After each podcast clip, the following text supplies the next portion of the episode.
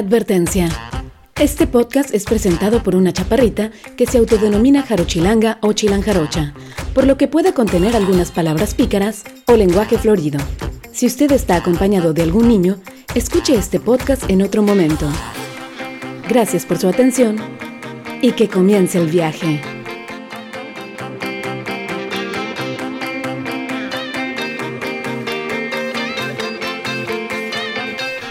Bienvenidos al Paucast. Mi nombre es Paulina Ceballos. Gracias por acompañarme una vez más. Les doy la más cordial bienvenida a todos los que me están escuchando en Generación FM, en Spotify, iTunes o en la página de internet que comience el viaje.com. El día de hoy vamos a hablar acerca de un tema que a muchos de ustedes, a muchas de ustedes les va a interesar. El viaje de los secretos para bajar de peso. Alguna vez ya hice un podcast acerca de las dietas, de las dietas que a mí mejor me habían funcionado, pero eh, ahora vamos a hablar acerca de los secretos que yo les puedo recomendar para bajar de peso y para alcanzar sus metas en cuanto a su salud y en cuanto a su físico. Empecemos por decirles cuál es mi historia. Pues yo soy una chaparrita cuerpo de uva que apenas llega al metro y medio, es decir, mido 1,50. Mi peso, como el de muchas mujeres, ha oscilado muchísimos kilos. Ahora peso 45 kilos aproximadamente y alguna vez llegué a pesar 60 kilos. Así es, 15 kilos más. Cuando tenía como 20 años fue cuando alcancé mi cúspide de la gordura a partir de ese momento me volví más consciente acerca de lo que comía y eh, acerca de la importancia del ejercicio.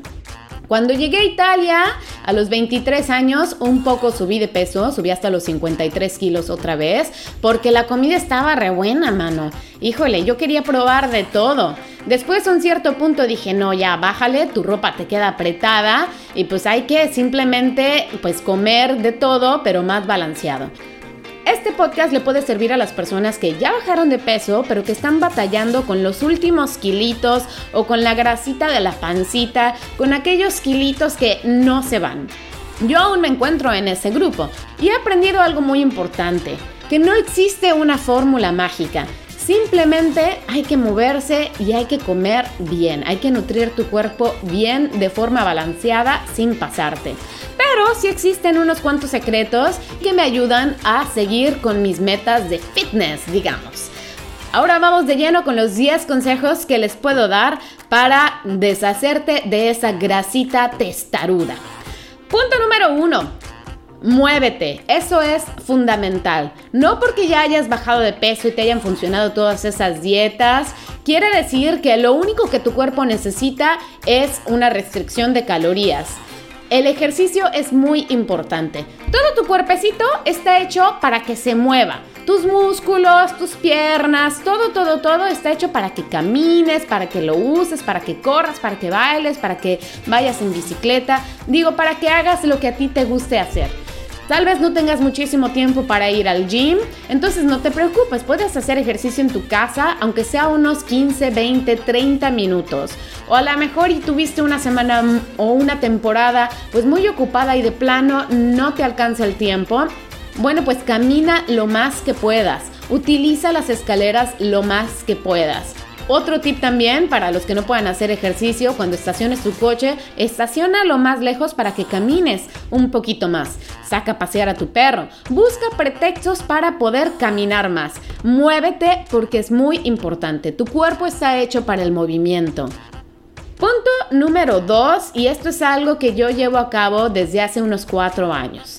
Limita tu consumo de alcohol. No se trata de que nunca más te vuelvas a echar una copita y no se trata de que no te eches una cervecita o una copita de vino de vez en cuando o unas dos o tres veces por semana, pero tienes que ser consciente que todo el alcohol tiene azúcar y que tienen calorías. Por ejemplo, un vodka tonic, que es una de mis bebidas preferidas, tiene 215 calorías.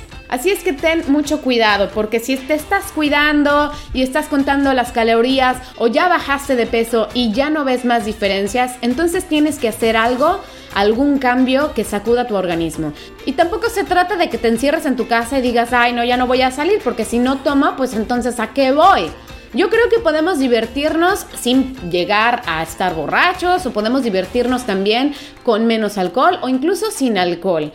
Cambia por agua mineral, con unos hielitos, con una rebanadita de limón y de esa forma vas a seguir tomando algo refrescante, pero que no te aporta ninguna caloría y no afecta tus metas del fitness.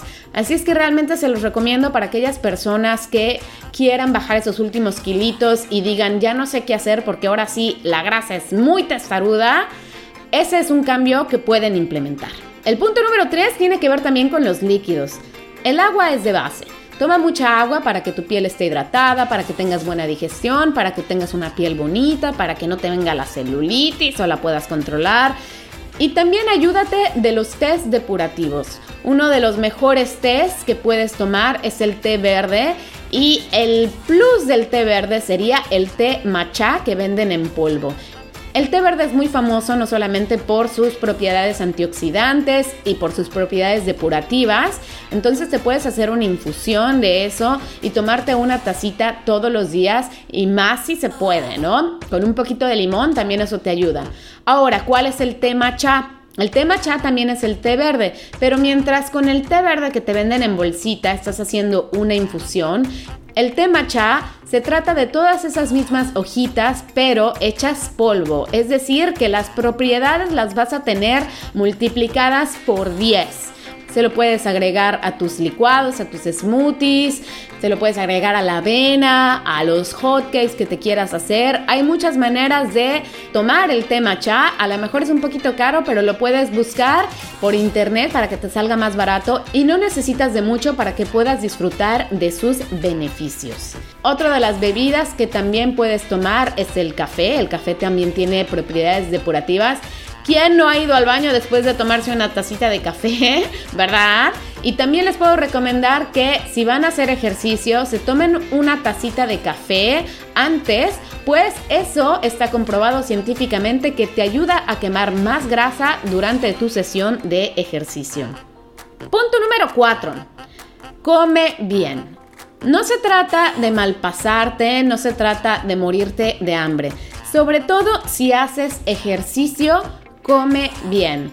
Hace poco que me metí a un gimnasio nuevo, me midieron, me pesaron con una de estas maquinitas en las que además sabes tu índice de grasa corporal, tu índice de metabolismo basal y otros cuantos datos más. Yo comencé con 45 kilos y estaba cuidando muchísimo todo lo que comía, Seguía haciendo también un poco el ayuno intermitente cuando de repente comía cosas que no, o después de un viaje que es cuando uno come más o come cosas distintas o no te quieres privar porque estás en un lugar y quieres probar de todo, ¿no? Bueno, pues en esas ocasiones, cuando yo regresaba a mi casa, hacía ayuno intermitente, me lanzaba a hacer ejercicio y además cuidaba lo que comía. Pues cuál va siendo mi sorpresa que tres meses después no solo no bajé mucho de peso, sino que aumenté muy poquito el músculo y no noté tantas diferencias en mi cuerpo, es decir, en bajar realmente la pancita o en, en mis pantalones. Bueno, pues mi cuerpo desaceleró el metabolismo porque no le estaba dando lo suficiente que él necesitaba para poder recuperarse después de una sesión de ejercicio. Así es que por favor, si tú haces ejercicio, come bien. Punto número 5. Aquí va lo contrario, no te fuerces para comer. Yo era de las personas que cuando estaba invitada a una cena o cuando iba a un restaurante me acababa todo aunque ya estuviera llena. Ahora ya no lo hago. La verdad es que si ya no me cabe algo, no me lo como. Si es una porción pues considerable, la pido para llevar. Y si de plano pues es muy poquito con la pena, pero es mucho más importante para mí no forzarme y escuchar a mi cuerpo y pararme antes. De hecho los japoneses recomiendan que tú comas hasta sentirte satisfecho a un 80%. Punto número 6. Conoce tu cuerpo. Es muy importante que tú sepas cuáles son tus necesidades calóricas, que sepas cuánto necesitas de macronutrientes y cuánta energía quema tu cuerpo. Existen algunos conceptos que se llaman índice metabólico basal, que significa la energía que tu cuerpo quema simplemente para existir. Esto varía según tu altura, según tu sexo, según tu edad y también el nivel de actividad que tú tengas. Una persona que hace mucho ejercicio, que es muy activa, que a lo mejor tiene un trabajo que lo requiere estar caminando mucho, bueno, pues va a necesitar de más energía. En Internet existen muchísimas páginas para que tú puedas conocer cuál es tu índice metabólico basal. Obviamente es algo aproximado porque también depende de qué tan rápido sea tu metabolismo, ¿no? Por ejemplo, yo mido 1,50, peso 45 kilos, soy una mujer de 34 años. Mi cuerpo simplemente para existir, si yo me la pasara todo el día tumbada en el sofá sin hacer nada, yo requiero de 1100 calorías aproximadamente al día para poder sobrevivir. Ahora, haciendo ejercicio, moviéndome, podré requerir de más. En internet también pueden encontrar algunas fórmulas para que les digan cuántas calorías más necesitan según su nivel de actividad física. Generalmente, si haces poco ejercicio, tendrás que multiplicar tu índice metabólico basal por 1.2. Si haces un ejercicio ligero, uno o tres días por semana, entonces lo multiplicas por 1.3. Si haces ejercicio moderado, unas 3 veces por semana o hasta 5 por semana, por 1.5. Y también puedes checar cuál es el porcentaje de macronutrientes que tú necesitas, según tus metas. ¿Cuáles son los macronutrientes? Son los grupos generales de comida, es decir, proteínas, grasas y carbohidratos. Existen muchísimas aplicaciones en Internet que te pueden ayudar a calcular tus macronutrientes según tus necesidades calóricas. Una de ellas que yo utilizo es MyFitnessPal. Obviamente tienes que pensar que todos estos números son aproximados, que no es realmente una ciencia exacta, que eh, lo que más funciona es escuchar a tu cuerpo y simplemente utilizar el sentido común. Punto número 7. La proteína es muy importante. Si tú eres una persona que realiza muchísimo ejercicio, toma tu peso y multiplícalo por 2 y eso será los gramos de proteína que tengas que comer al día. Las personas que hacemos ejercicio necesitamos de un poquito más de proteína para construir el músculo que deseamos. La proteína nos ayuda a eso, precisamente a poder restablecer los tejidos y que se pueda hacer un músculo. Yo generalmente tengo proteína en polvo que le agrego a mi avena, a mis pancakes, a mis hotcakes, que después me tomo en un licuado. Y también me encanta desayunar huevos. Si tú no sabes si estás comiendo la suficiente proteína, estás haciendo ejercicio y tienes dudas de si deberías consumir o no más proteína para poder ver mejores resultados en tu cuerpo, haz una prueba un día normal en el que no cambies tu alimentación, utilizas unas de estas aplicaciones como MyFitnessPal, ingresas todo lo que estás comiendo y ahí te vas a dar cuenta si realmente estás comiendo la proteína que necesitas al día o no y ahí ya podrás hacer ajustes.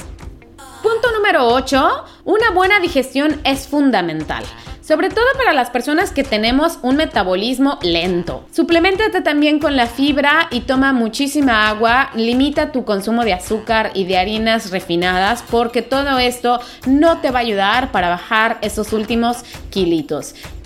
Punto número 9. Aguas con los endulzantes. Yo no soy una persona a la que no le gusten los dulces, sino al contrario, pero estoy muy muy consciente que tengo que tener cuidado, incluso con la miel, que dicen, ay, es súper natural, no lleva azúcar. Todos esos alimentos también tienen un aporte calórico muy grande, un índice glucémico también, pues, eh, considerable, y hay que comerlos moderadamente, ¿no? Lo mejor es endulzar las cosas con eritritol o con stevia. Punto número 10, come más verduras. Además de más frutas, pero sobre todo come más verduras, tienen muchísima fibra. Y si tú te fijas, por ejemplo, en la dieta de Weight Watchers, ahí las verduras no tienen puntos, las puedes comer de manera ilimitada.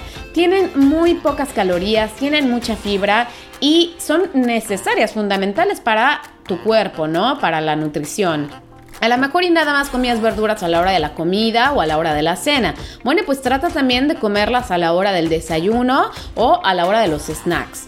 Si te gusta comer huevos en la mañana, pues agrégale espinacas, agrégale champiñones, tomates, calabacitas. Si te gusta tomar smoothies, bueno, pues ahí también le puedes agregar espinacas, Incluye más verduras, es fundamental. En la cena, pues unas verduritas al horno, una ensaladita o verduras al vapor. Por ejemplo, el brócoli sabe delicioso al vapor.